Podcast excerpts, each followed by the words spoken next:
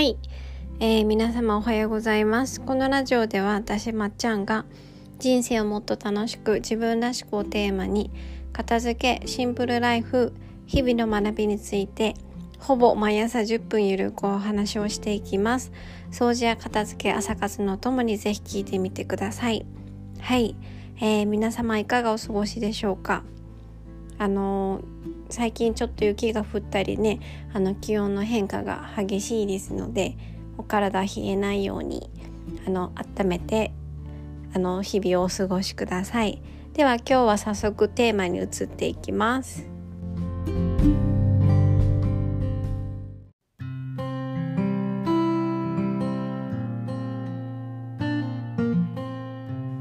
はい。では今日のテーマはですねえー、疲れている時は休むしかないです。はい、え、私あのラジオで片付けとかシンプルライフとか日々の学びについてあのお話ししてますけどやっぱね人って疲れてる時はもうなんか片付けって言われてもシンプルライフって言われても日々の学びって言われてもねもうね何も入ってこないんですよ。うん、何もできないんですよね人って疲れてる時。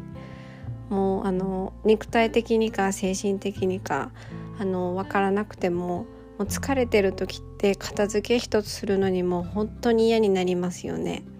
うん、結構あの皆さんね自分があの疲れてることにそもそも気づかなくって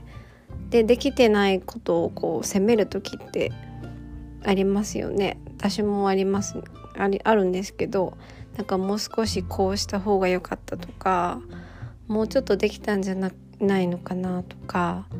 あの疲れててこう頭とか回ってないことに気づかずに疲れでできてないことをこう反省するみたいな。あなんかあれもこれもできたのになみたいな感じで責める時ありませんか？そう。であの片付けで例えるとですねうん、片付けもね疲れてると本当何もできないんですよ。うん、その物を元の場所に戻すっていうあのシンプルな行為でさえできないんですよね。うん、で私がいつも言ってるあの物と自分と向き合うような片付けっていうのはその日々の片付けみたいにねあの元の場所に戻すようなあの単純な片付けじゃないので私が皆さんにやりましょうって言ってるこの片付けはもそもそもエネルギーがないとね無理なんですよ。うん、だからなんか片付かないな片付けたいななんか助けてほしいなって思ってて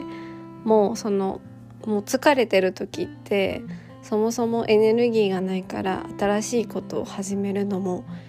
無理な話でそういう時はそうなんかなんかしようとかもう考えずにとりあえずねあの休んでください。休んでそういう時にもなんか部屋が片付いて片付かなくてどうにかしたいっていう時はもう自分でやるんじゃなくてあの片付け代行とか人にやってもらうとかとりあえずね人に頼ってください。自分でどうにかするとかじゃなくてもうとりあえずね人に頼ってください。はい。休む休むべきなんです、うん、そういう時は。はいでねあのー、そんなこと言っても休めないよっていう気持ちも分かります。はい、休んで結局あのー、そのツケを払うのは自分だったりとかそもそも自分が動かないと誰もやらないからあのー、仕事も部屋もなんか恐ろしいことになるっていう気持ちはすごいわかります。でもねエネルギーがあのない時は動いてもいいことないです。はい。なので疲れたなーって思った時はあの疲れたって声に出してください。はい。疲れたって声に出してなんか動いてくれる人も分かってくれる人も察してくれる人もいますけどでっていう人もいます。私みたいに。でどうしてほしいの？って。私はどっちかっていうと思っちゃうタイプなので。あの人に頼りたい時は疲れたからこうしてほしいとかあの手伝ってほしいとかその先の言葉をねあの具体的に伝えてみてください。周りの人に。疲れたから今日はあのご飯を作るのをやめますとか。疲れたから今日は部屋に入ってこないでくださいとか。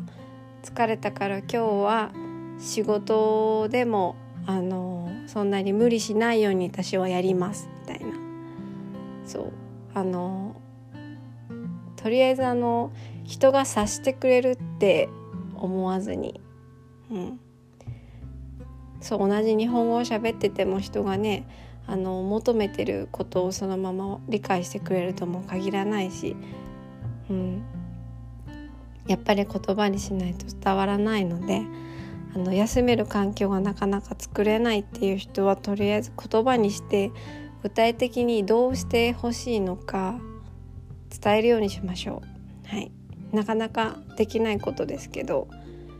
やってみるとね案外周りの人って「ああそうだね」って言って協力してくれること結構あると思います。はい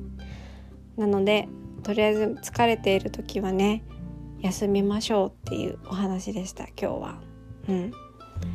はいじゃああの今日疲れている人は 朝からこんな話したらですけど疲れてる人は今日は休みましょうね。はいでは今日のラジオは以上で終わりますはい皆様良い一日を穏やかな一日をお過ごしください。